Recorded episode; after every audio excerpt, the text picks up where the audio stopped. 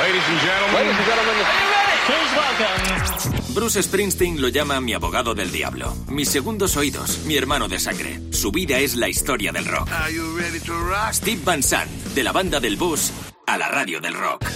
Hola, baby. Soy Little Steven. Bienvenido a Little Steven's Underground Garage en Rock FM. Hola familia, buenas noches. Soy Carlos Medina. Llegamos casi casi de resaca al Underground Garage porque este fin de semana, desde el viernes y hoy domingo, pues ha pasado Bruce Springsteen y la E Street Band, Little Steven por supuesto también por España, concretamente Barcelona. La ciudad amada de Springsteen y de la banda ha acogido los dos conciertos del Boss eh, que ha tenido en esta gira en nuestro país, en España. Y recién terminados estos conciertos, vamos a hacer un poquito de repaso de lo que ha ocurrido este fin de semana. ¿Dónde? Pues en el Underground Garage, el programa de Little Steven que tiene cada domingo el guitarrista de Springsteen aquí en Rock FM. Recibimos a Stevie, por supuesto, exhausto ya, ya le veo, con música. Suena el Underground Garage aquí en Rock FM. Buenas noches.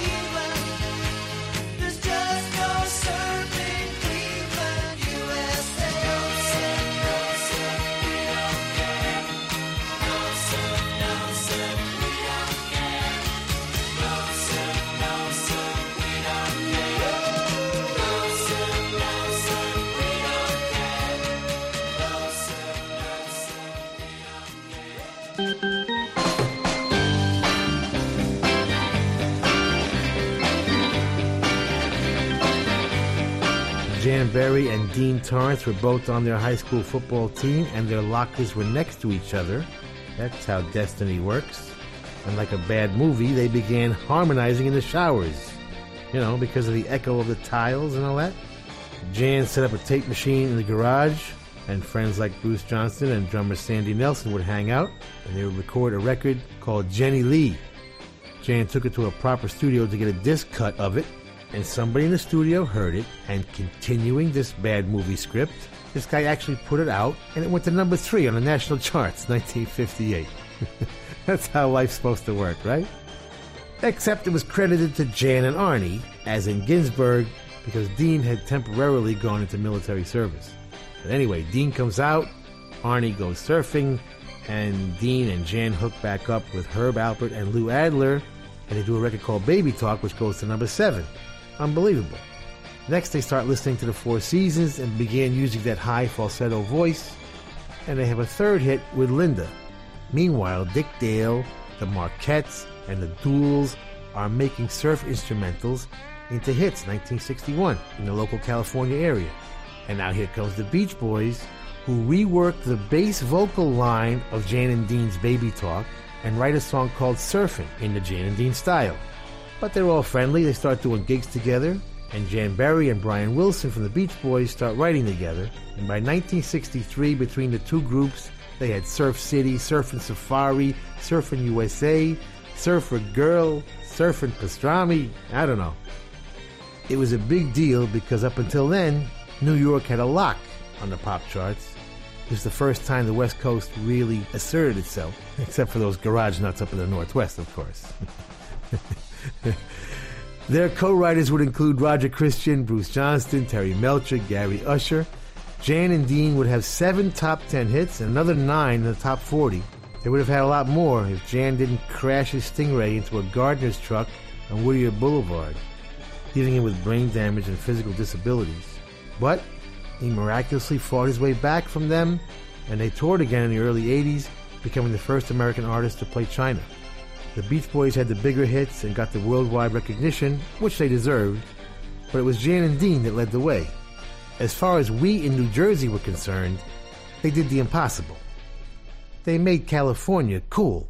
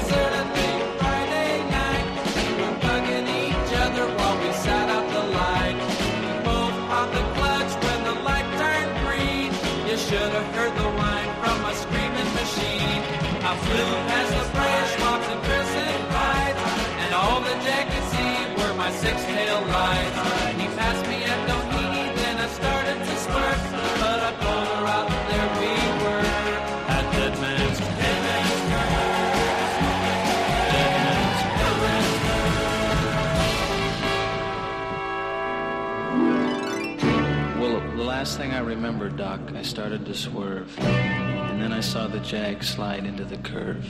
I know I'll never forget that horrible sight. I guess I found out for myself that everyone was right. Won't come back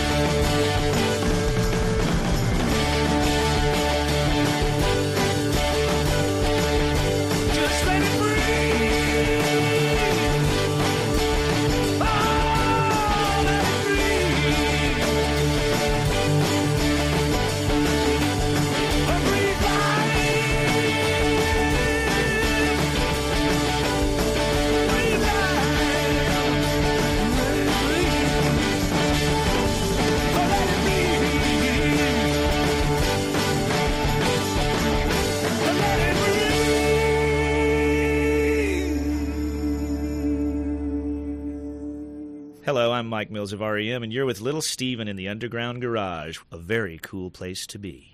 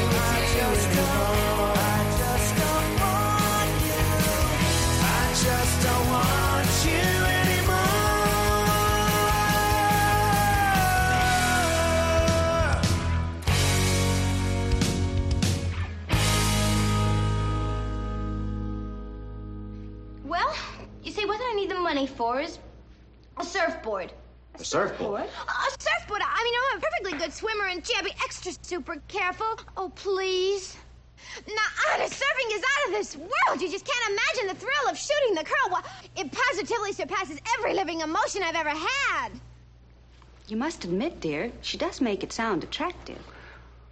Well, I don't mind learning my daughter enjoys the pleasures of an outdoor sport.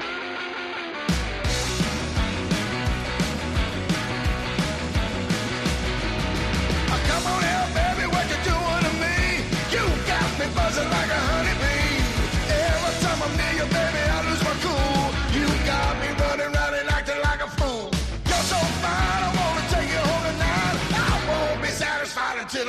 mind.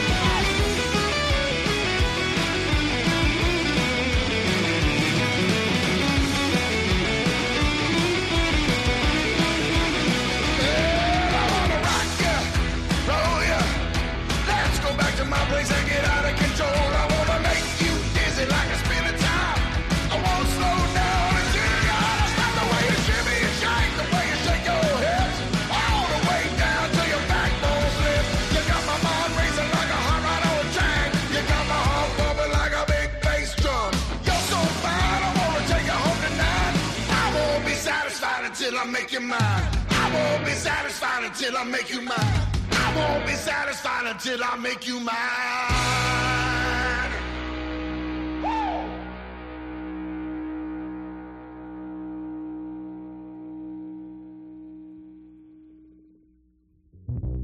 Will you please shut up? You shut up. You are the audience. I am the author. I outrank you.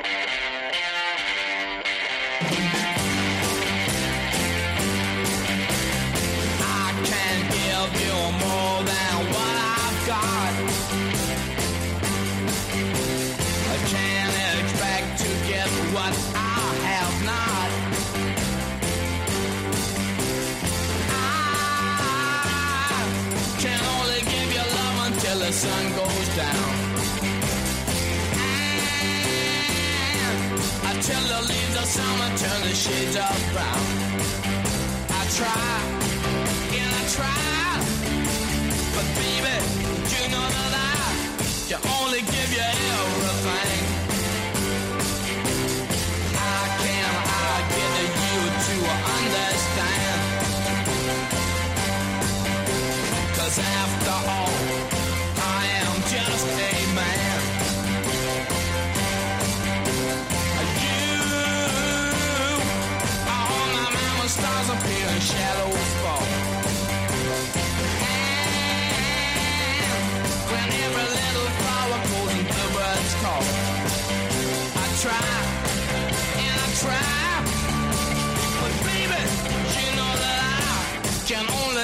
Only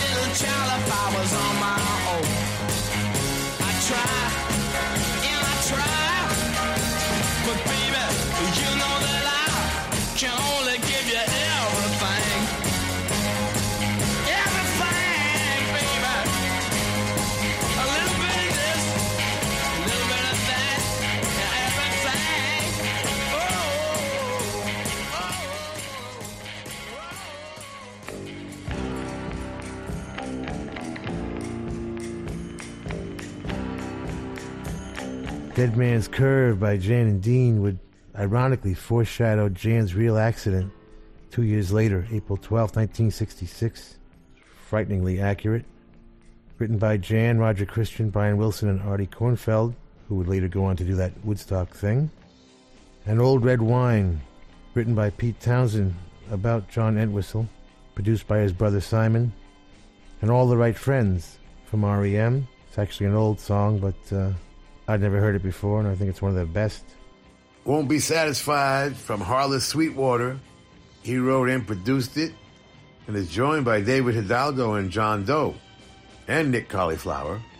Get it from HarlessSweetwaterNow.com. I can only give you everything. Yes, you have heard that riff stolen by hundreds of people. Them is where it originated. Van Morrison's first group. From their second album on deck in 1966, written by Phil Coulter and Tommy Scott, and produced by Tommy. A lot of rumors as to who was playing on that record, and you know, we'll never get to the bottom of it, but I personally think it's the band because of the mistake in that last verse. All right, we'll be back in a minute. I'm going to go get a cup of coffee right now. We'll be back.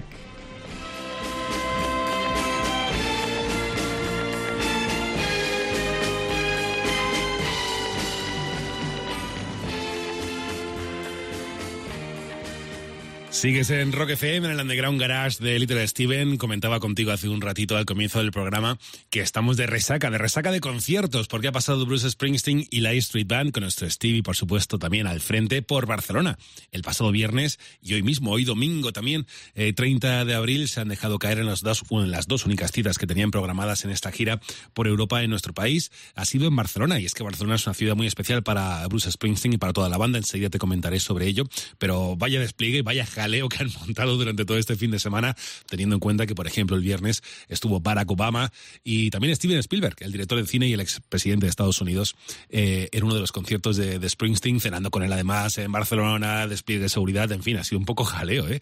Pero bueno, también emocionante, ¿por qué no? Ha sido también algo, algo hermoso y además es que, eh, que el boss esté en, en, en España siempre es un gusto y siempre la recibimos, por supuesto, con los brazos abiertos, pero sí, ha sido un jaleo, la verdad, aunque ya está pasando todo, todo este ciclón de Bruce Springsteen y la A Street Band. Y han tocado en Barcelona. Barcelona, ciudad especial para la banda, y enseguida te cuento por qué. De momento, continuamos en el Underground Garage con música y con Little Steven, por supuesto, aquí en Rock FM.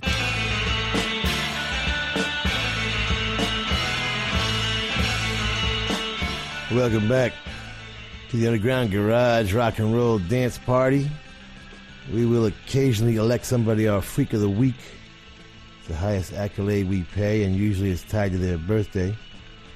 And this week it is the undisputed king of garage punk himself, Iggy Pop. He grew up James Osterberg in a trailer park in Muskegon, Michigan. Started playing drums in a Stonesy, Themsy garage band called the Iguanas. That's where Iggy came from. In 68, he formed the Stooges with Ron and Scott Asheton and Dave Alexander. Their music could not have been more out of step with the times. As record production became incredibly sophisticated, the Stooges remained minimalists. As the world sang All You Need Is Love, they were doing I Want to Be Your Dog.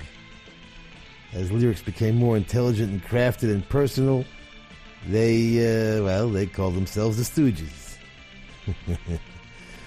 Looking back, it is obvious to this reporter that it took great courage when, as the culture looked up to Aldous Huxley, Walt Whitman, and the recent memory of John F. Kennedy, their heroes were Moe, Larry, and Curly. It was the MC5 and the Doors and the Rolling Stones and the early Who and the Kinks, and the Stooges would reduce it all to no fun, raw power, and search and destroy. They were the original comic book characters that would create the punk movement 10 years later. And Iggy's pure abandon on stage would pay a tribal, mystical tribute to Jim Morrison and especially Mick Jagger, who single handedly freed all the skinny little white boys to let it loose.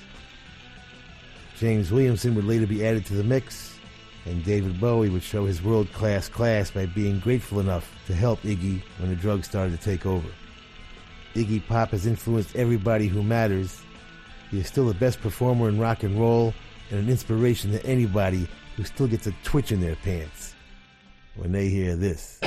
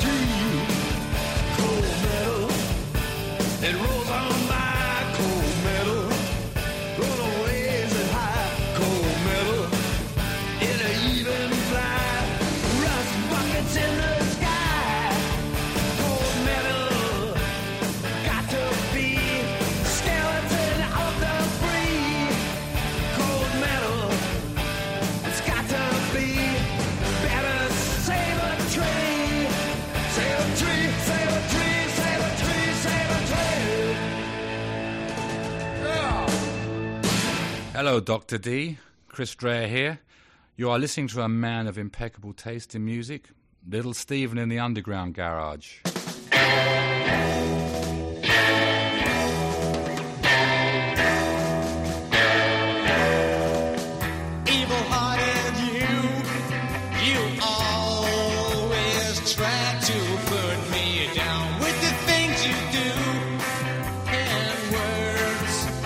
spread around against me.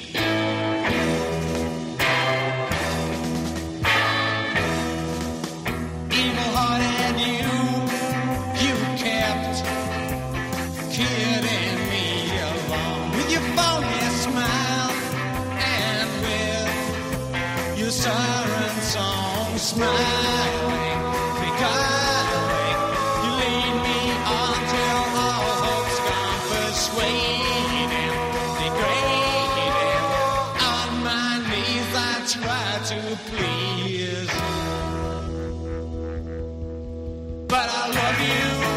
just the same. And I want you to remain by my side, and you'll see just how much you.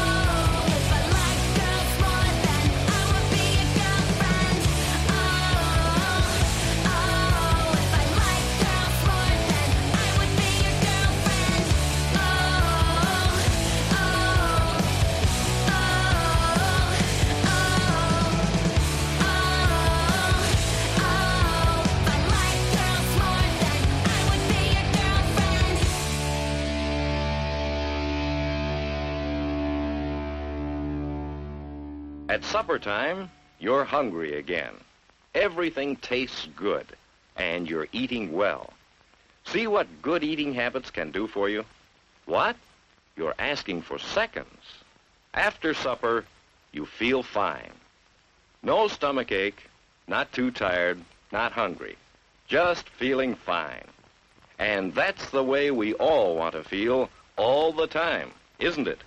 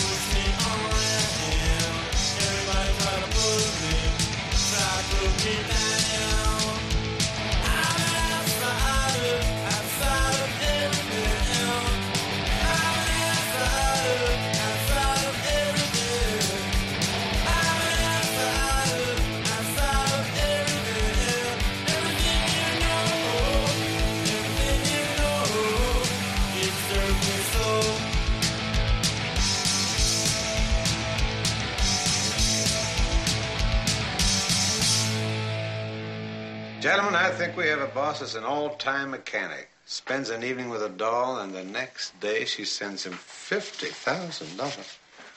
Yeah, some girls is grateful. True, true, true. Yeah. I had a grateful girl once. Yeah? Yeah, she was a help nut. Every time I took her out on a date, the next day she sent me a bucket of uh, yogurt. I still think I got some stashed away someplace.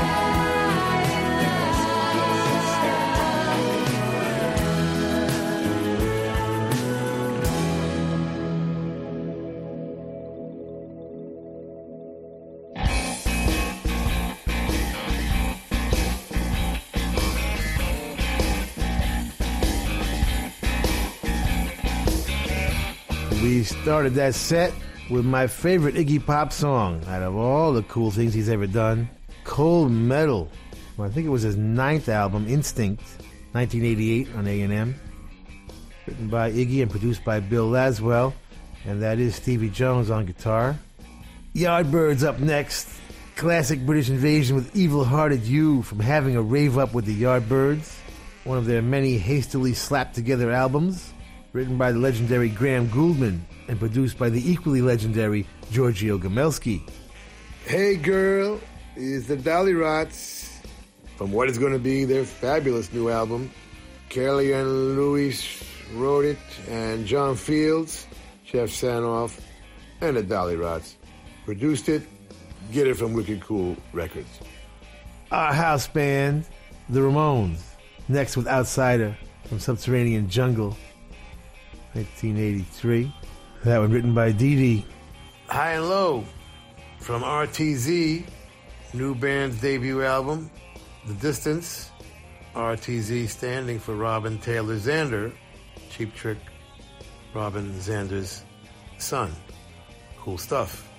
Be mentally prepared for a very unusual set of uh, more slow ones than we usually play. But they're really cool.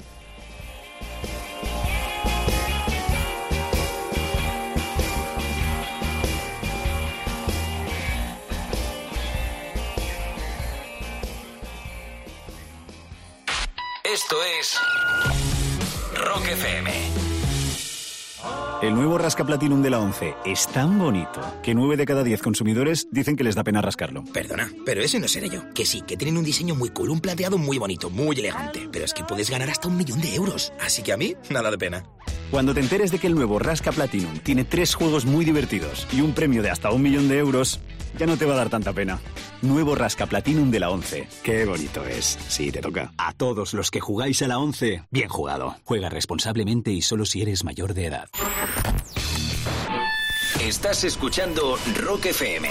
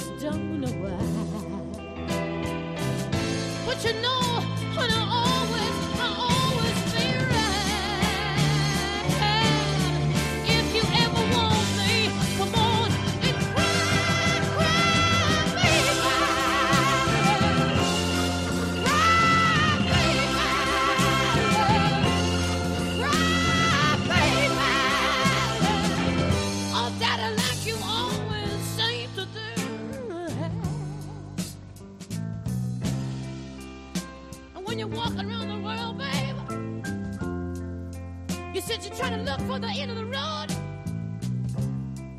You might find out later that the road will end in Detroit. Or the road will even end in Kathmandu. You could go all, all around the world trying to find something to do with your life, babe. When you only gotta do one thing well. You only gotta do one thing well to make it in this world, man. Got a woman waiting for you there. All you ever gotta do is be a good man one time to one woman, and that'll be the end of the road, man. I know you got more tears to shed, man. So come on, come on, come on, come on,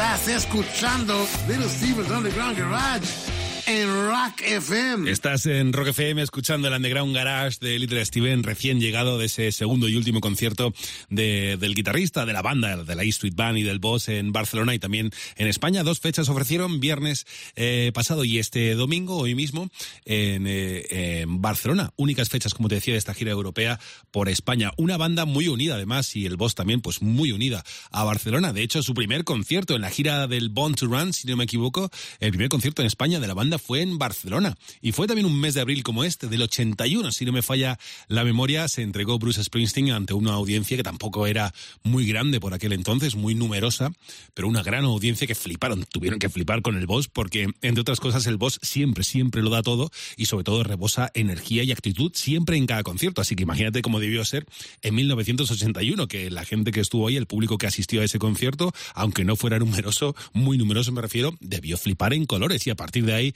hay auténtica pasión por Bruce Springsteen en España, pero especialmente en Barcelona. Por ahí pasó Bruce Springsteen, de hecho hemos compartido contigo también en, nuestra web, en rockfm.fm, diferentes artículos en torno al paso del boss por, por España. Pero estamos en el Underground Garage, en el programa de quién, de Little Steven, su compañero del alma, que enseguida nos contará más cositas eh, de la música que tenemos pendiente y también de esta jornada de domingo aquí en Rock FM. Dale, Stevie.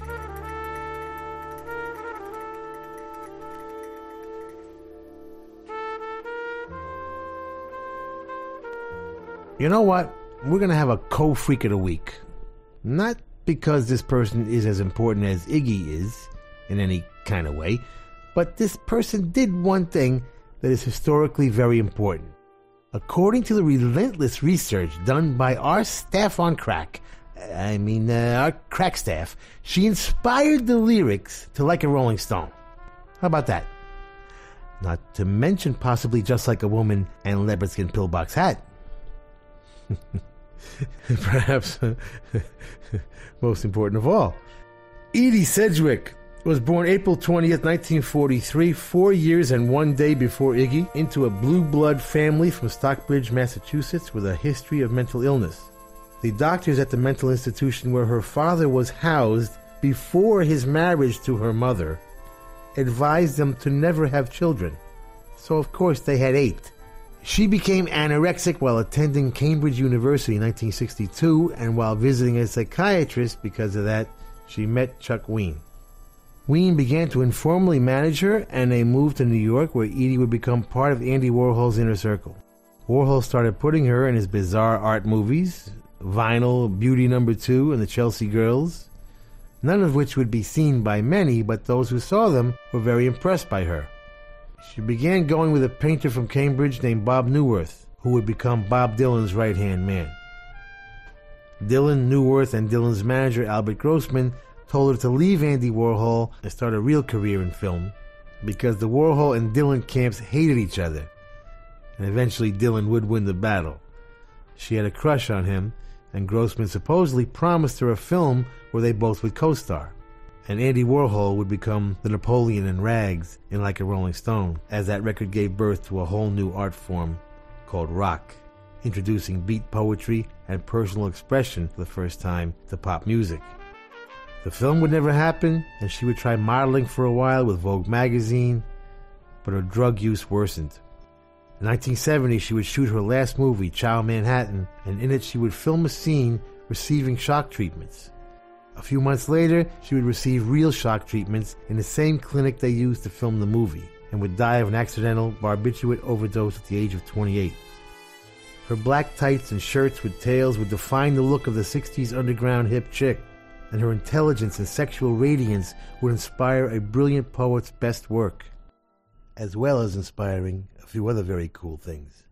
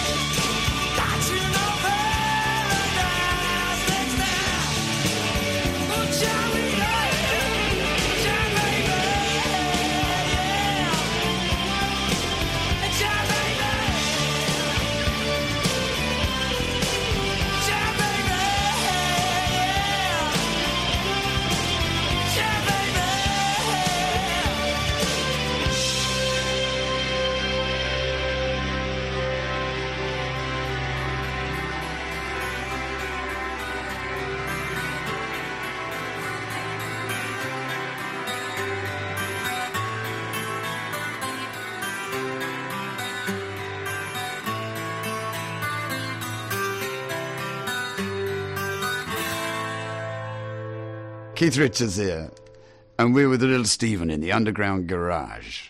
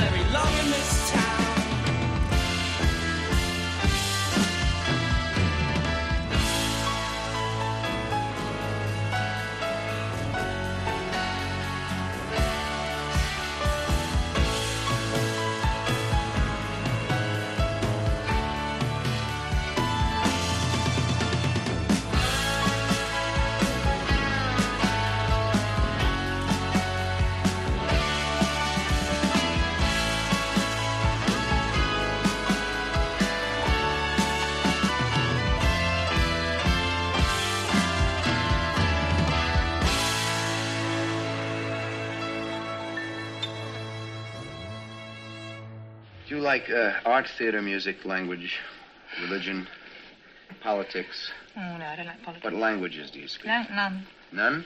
English, I'm afraid. You Bad understand English. French? No. I'm going to give you a little bit of French.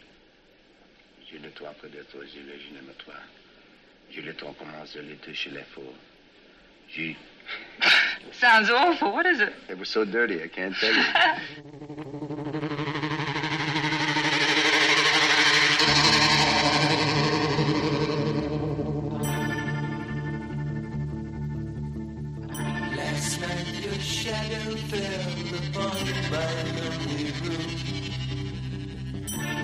touched your golden hair and tasted your perfume. Your eyes were filled with love the way they used to be. Your gentle hand reached out to comfort me.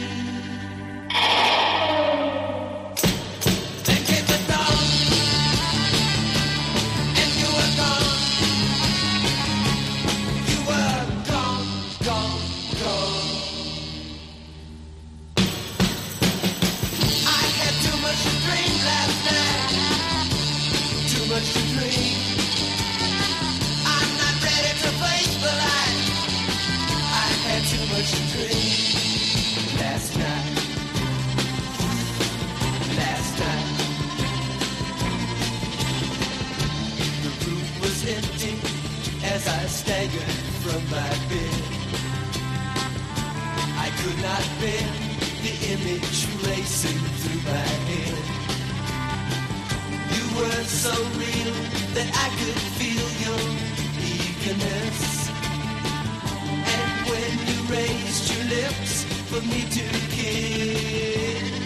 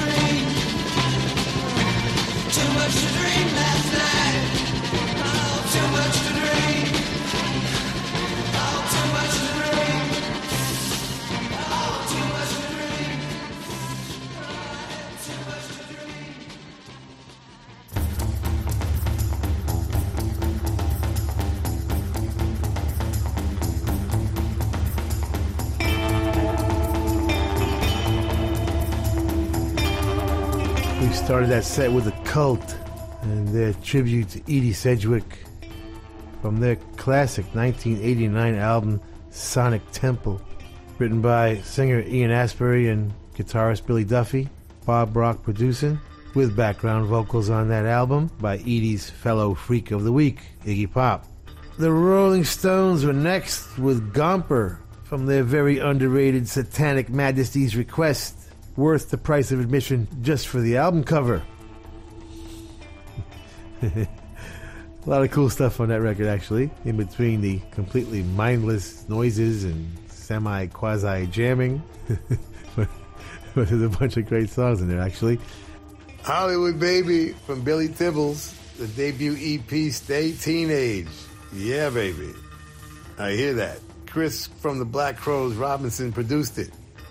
And we close the set with the Star Spangled Banner of psychedelic garage rock. I had too much to dream last night by Electric Prunes and what they were doing on Frank Sinatra's label in 1967. I can't even imagine. Written by Annette Tucker and Nancy Mantz and produced by the legendary Dave Hassinger, who was the Stones engineer on all their RCA stuff. We can't follow that, so uh, we're going to a commercial, but our commercials are very short, so don't go nowhere. We'll be right back.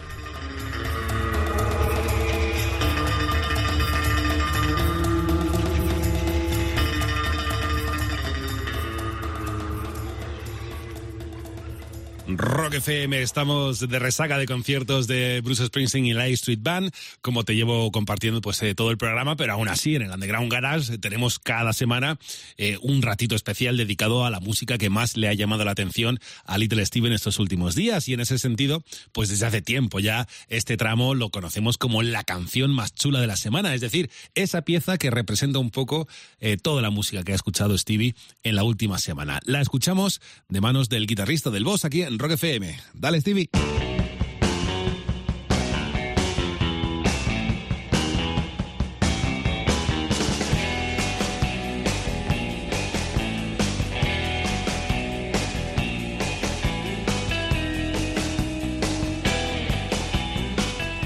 Our coolest song in the world comes from the rock and roll capital of the world, Neptune, New Jersey.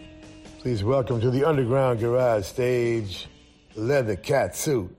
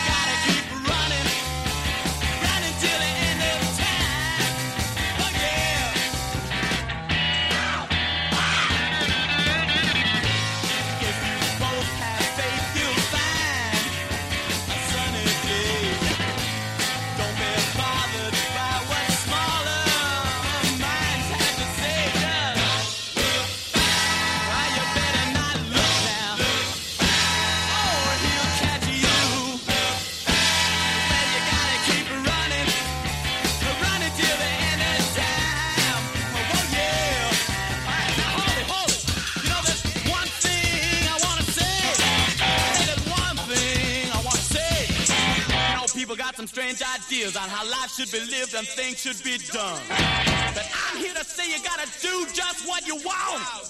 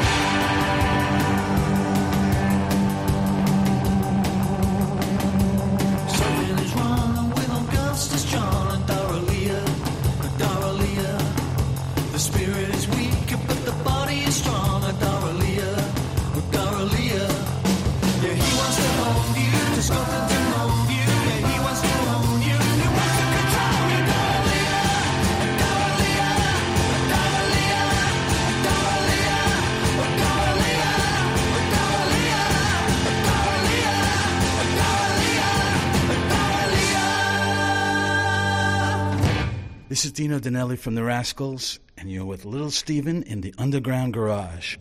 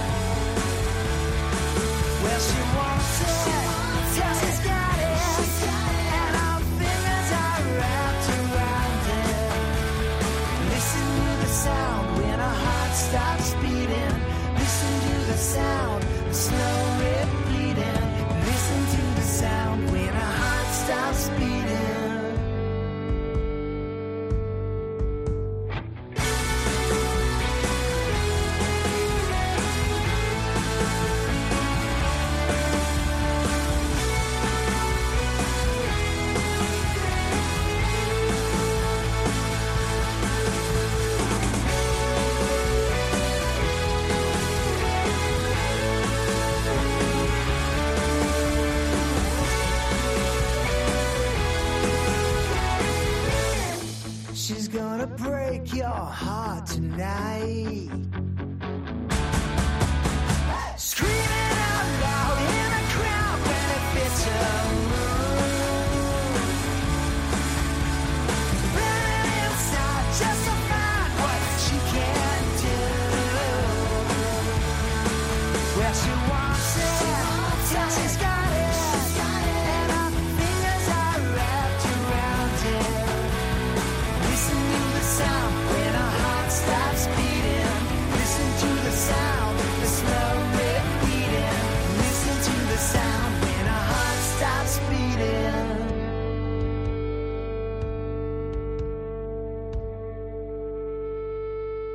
point out that I had an opportunity to observe your counterparts here quite closely. They were brutal, mm-hmm. savage, unprincipled, uncivilized, treacherous, in every way, splendid examples of Homo sapiens, the very flower of humanity. I found them quite refreshing. I'm not sure, but I think we've been insulted. I'm sure.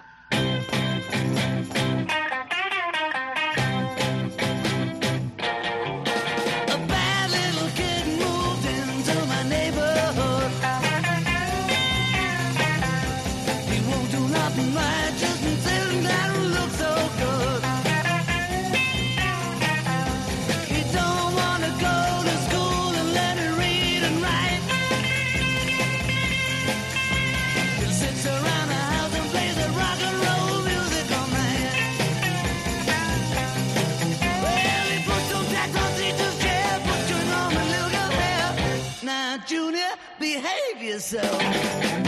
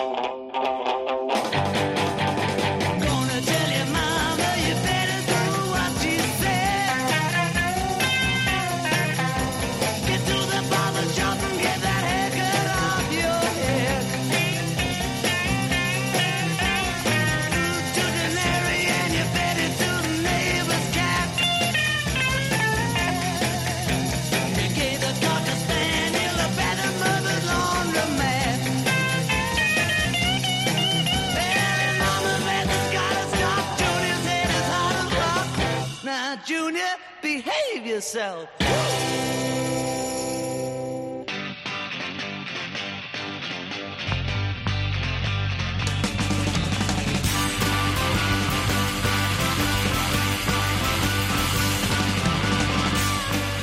started that set with our coolest song in the world this week, Piece of the Pie from Leather Cat Suit out of Neptune, New Jersey.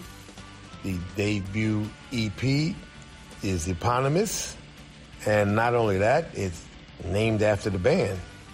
Piece of the Pie written by Steve Conti and Kim Olin and produced by Steve for Rumbar Records.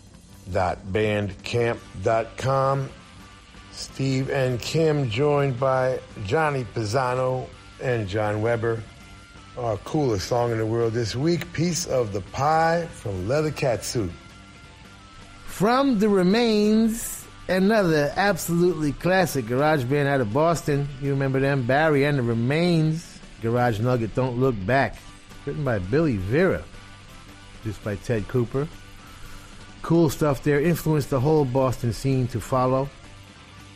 Doralia from the Len Price 3, one of the four newly released tracks on their classic album Chinese Burn.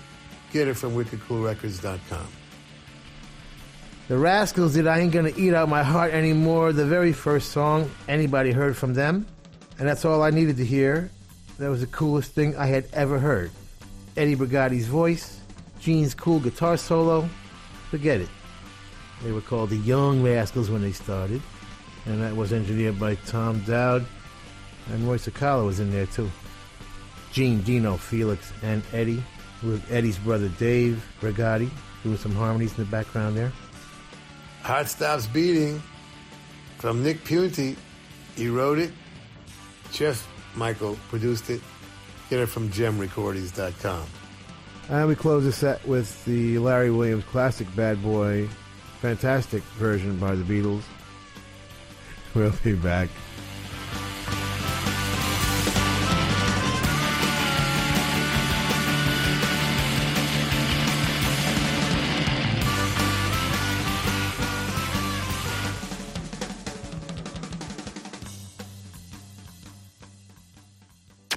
Estás escuchando Rock FM. Estás escuchando Rock FM.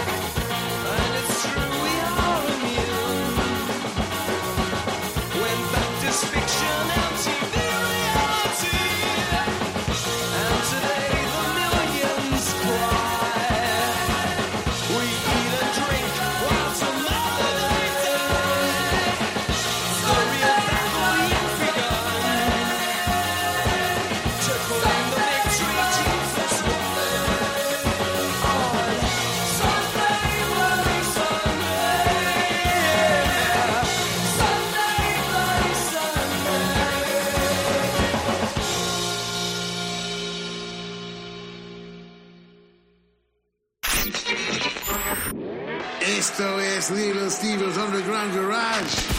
Volvemos en un segundo en Rock FM.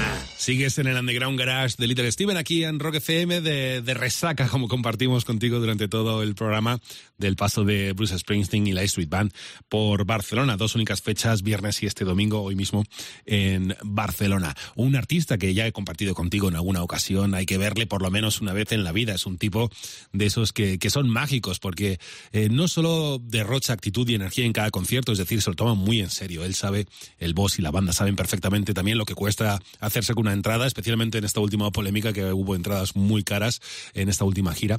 Eh, sabe lo que cuesta hacerse con una entrada, que no es fácil. Y además, eh, no solo eso, sino que además es un, un artista muy agradecido y eso siempre lleva a que Springsteen en cada concierto es que lo dé absolutamente todo, todo lo que tenga esa noche para compartir con el público, lo hace siempre y lo hace de corazón, que eso se nota, se nota en todo artista cuando estás viéndolo sobre el escenario, cuando está conectando contigo de corazón, se nota pero mucho. Y con Springsteen pasa, hay que verle por lo menos una vez en la vida, de verdad, merece muchísimo la pena, así que si tienes esa oportunidad, no la dejes escapar. Continuamos con quién, con su guitarrista, con su padrino, con su consigliere, ¿Con quién? Con Little Steven, aquí en el Underground Garage de Rock FM. Wait, this just in. File this story under You Might Be a Redneck If You Invented the Washateria. April 18th, 1934, the first public laundromat opens in Fort Worth, Texas. This major event followed the news that ashes containing the fat of sacrificed animals on Sapo Hill in Rome were found to have good cleaning powers. They called it soap. Actually, in Italian, sopa. The scrub board would soon follow, 2,000 years later, 1797. Another hundred years or so passed before William Blackstone built a wooden tub with six wooden pegs for his wife's birthday. You cranked the handle that would move the pegs and snag the clothes in the soapy water, and before you knew it, the first washing machine was invented. I'm sure Mrs. Blackstone was very romantically impressed by that gift.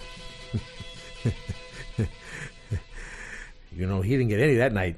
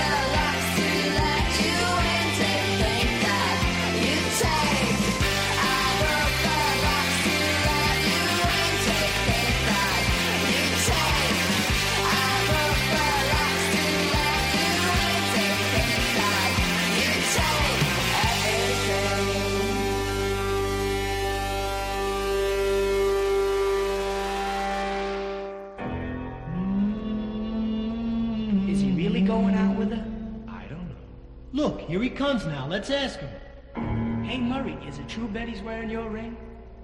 Mm-hmm. Who's that banging on the piano? I don't know. You going out with her tonight? You bet your fern. By the way, where'd you meet her? I met her one day at the laundromat. She turned around and smiled at me. You get the picture? Yes, we see. And that's when I fell in love with the leader of the laundromat.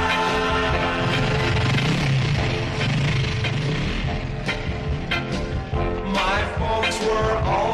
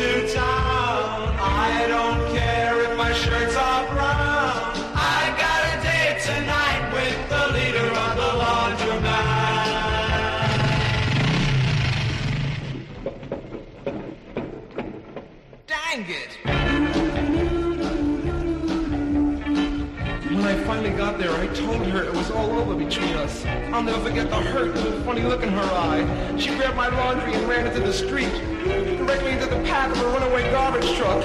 I yelled, watch out, watch out, watch out, watch out!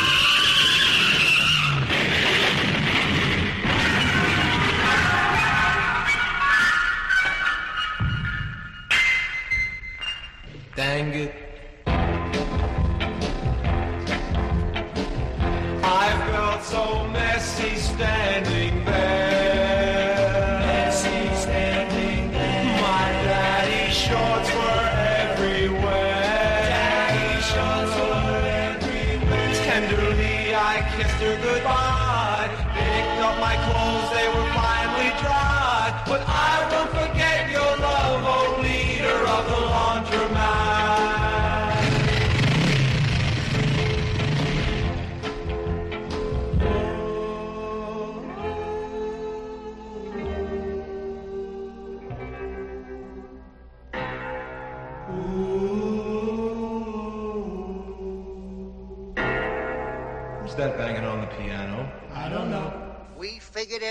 17 different ways.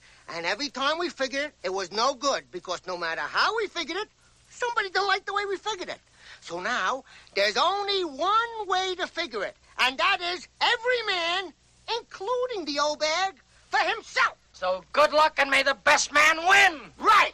Except you, lady. May you just drop dead.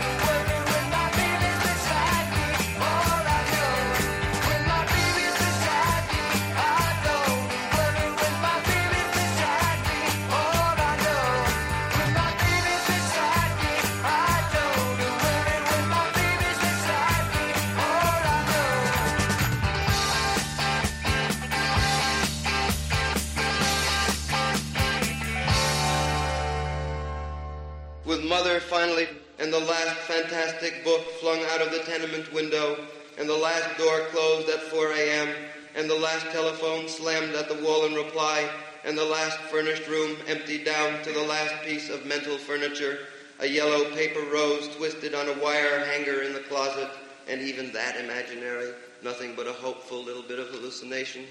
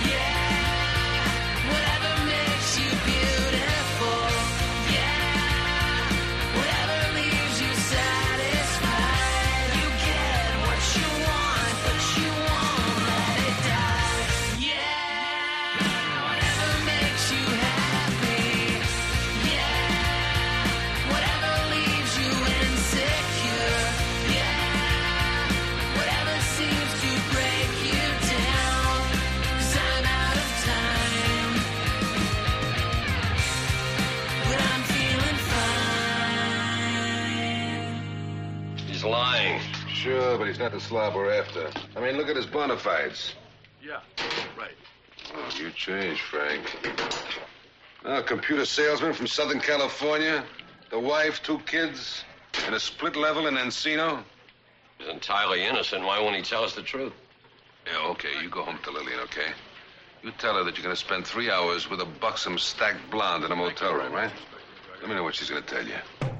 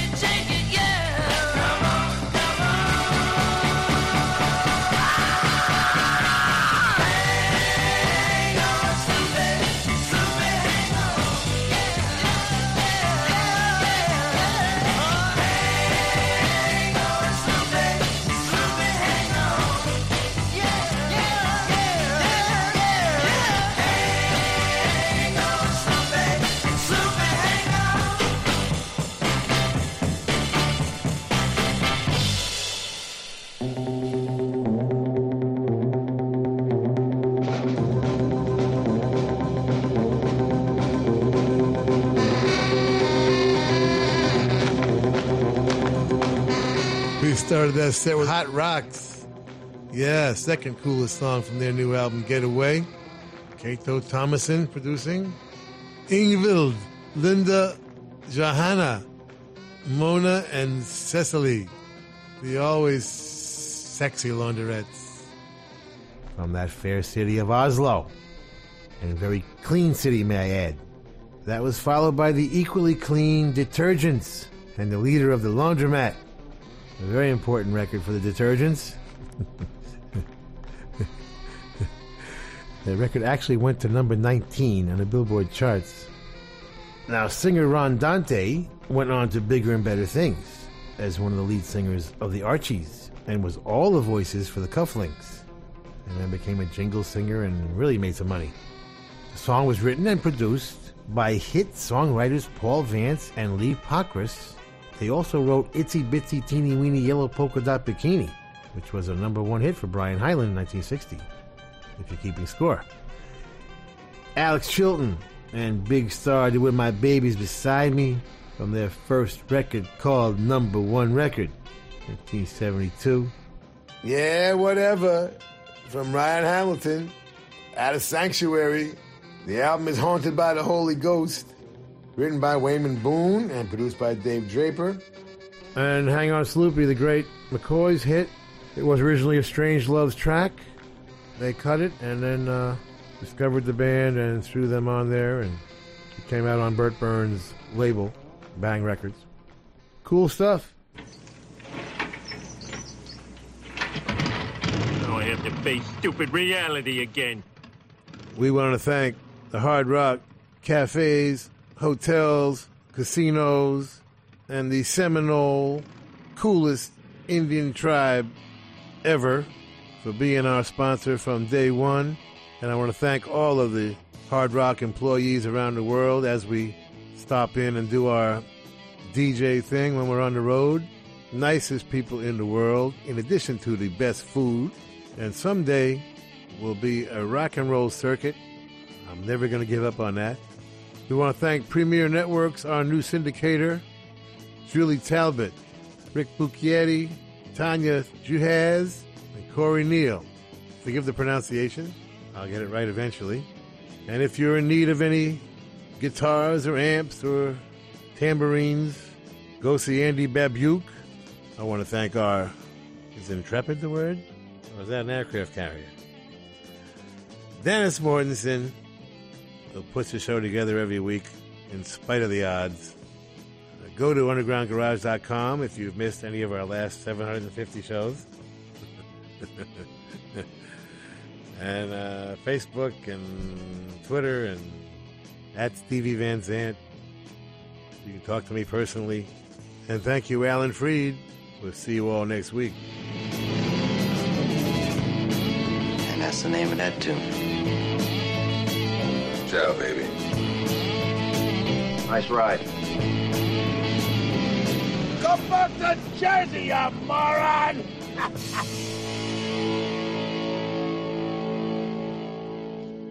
That's entertainment.